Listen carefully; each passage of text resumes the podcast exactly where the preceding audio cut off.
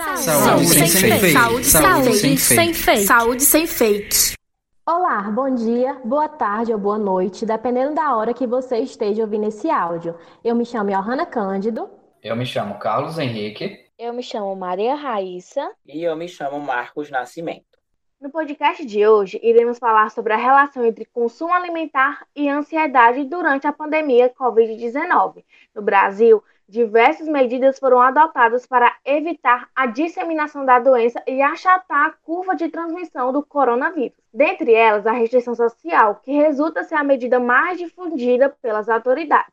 Geralmente, a repercussão clínica e comportamental dessa obrigação implica mudanças no estilo de vida que pode afetar a saúde mental dos cidadãos, como, por exemplo, o aparecimento da ansiedade, causando mudanças em vários aspectos sociais, inclusive no padrão alimentar.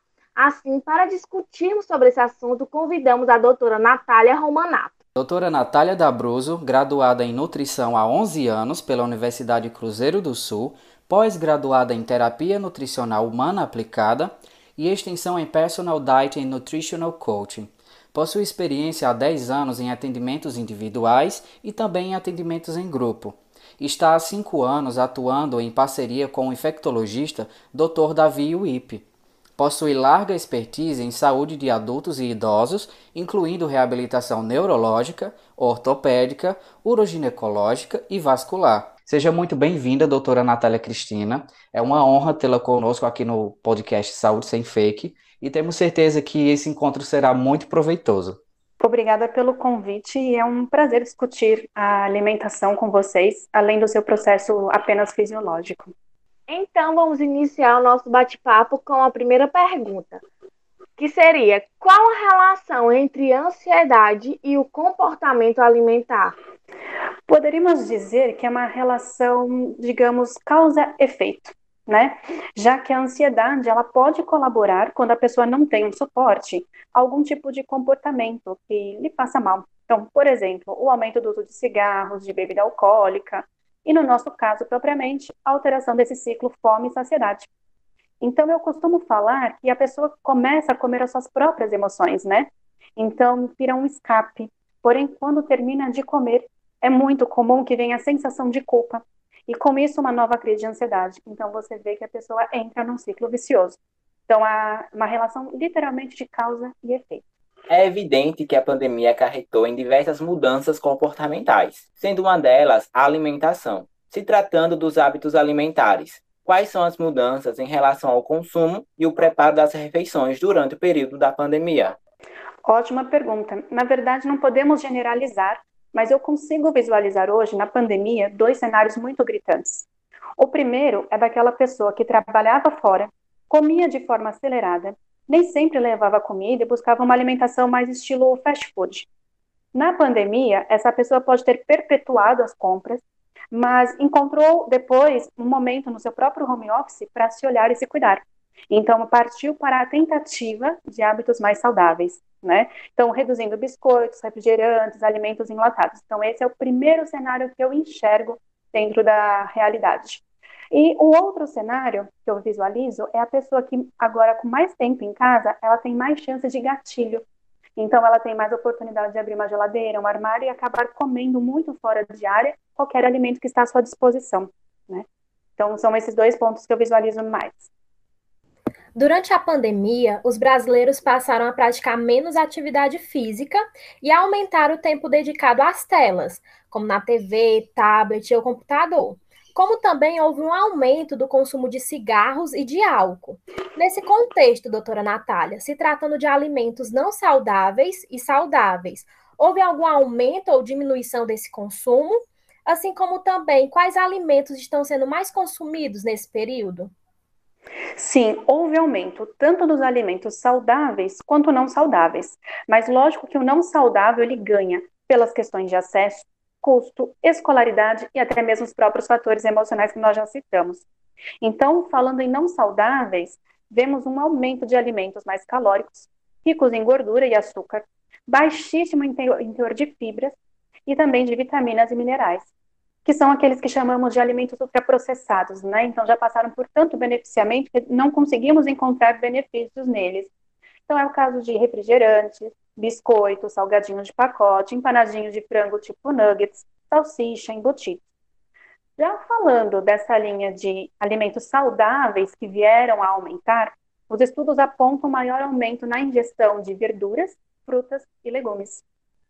Assim sendo, nota-se que essa pandemia pode piorar a alimentação da população, né? É, a opção por alimentos industrializados, que tendem a ser mais calóricos e menos nutritivos que comidas frescas, pode acabar deixando seus consumidores mais vulneráveis a adoecer gravemente pela Covid-19. Dessa forma, quais doenças podem ser desencadeadas por uma má alimentação? Primeiro, com certeza o risco da desnutrição, causada pelo pouco acesso à alimentação. Então, nós estamos vivendo num país onde a falta de acesso de recursos está muito grande, então não tem acesso alimentar, ou quando tem acesso, são alimentos pouco nutritivos, o que nos traz a desnutrição energético-proteica. Né? E sabemos que essa desnutrição ela vai desencadear aí um maior risco, uma suscetibilidade a doenças ósseas, raquitismo, osteoporose, cegueira, aumento no risco de infecções, inclusive no desfecho negativo de uma Covid-19.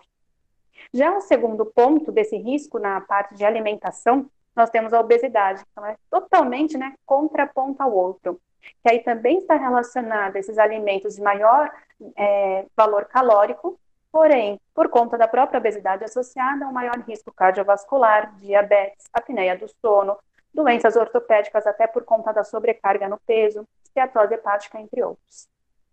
A preocupação em consumir alimentos mais saudáveis como forma de aumentar as defesas imunológicas contra o coronavírus se torna existente, mas pouco se tem abordado sobre alimentos para diminuir a ansiedade durante esse período.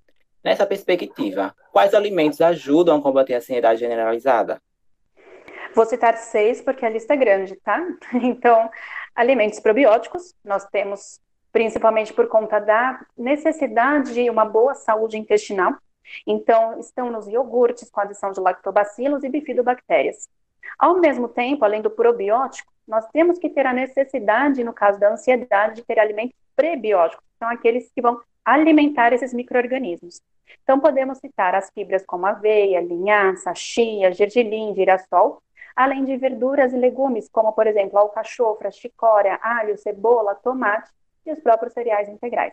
Então, esse são um grupo.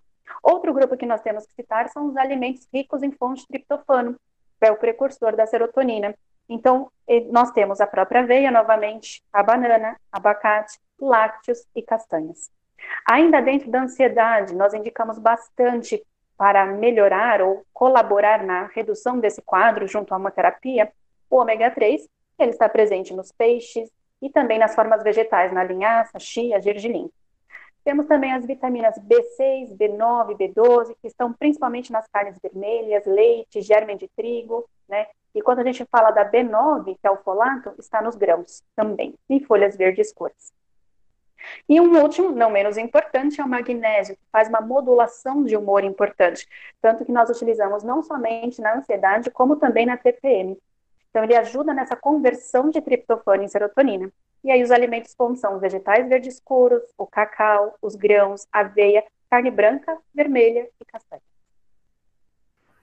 Em um estudo publicado em 2020 por Eurites Martinez e demais colaboradores, que tiveram como objetivo descrever características da alimentação dos participantes do coorte Nutrinet Brasil, imediatamente antes e na vigência da pandemia da Covid-19, evidenciaram aumento do consumo de alimentos ultraprocessados nas regiões do Norte e Nordeste e entre pessoas com menor escolaridade.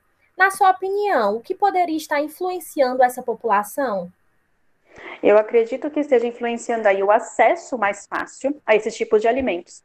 E quando eu digo acesso, não é só de encontrar o alimento em vendinhas, mercados, mas é também de estar acessível financeiramente a essas pessoas, né, economicamente. Então, como nós, a parte é, Brasil como um todo financeiramente decaiu, os empregos reduziram, a busca por alimentos mais baratos aconteceu, né? E junto a isso, o fato também de às vezes não ter uma educação ou sensibilização da população para que tenha uma horta comunitária ou consiga ter um aproveitamento integral dos alimentos, ter também utensílios para que ele possa executar essas refeições né, adequadamente. Então, eu acho que todo esse contexto afeta bastante no caso. Mais uma vez, muito obrigado, doutora Natália, pela participação. E esse foi nosso podcast de hoje. Esperamos que vocês tenham gostado e fiquem atentos para mais informações. É só clicar e nos acompanhar. E lembre-se, você é responsável por aquilo que compartilha.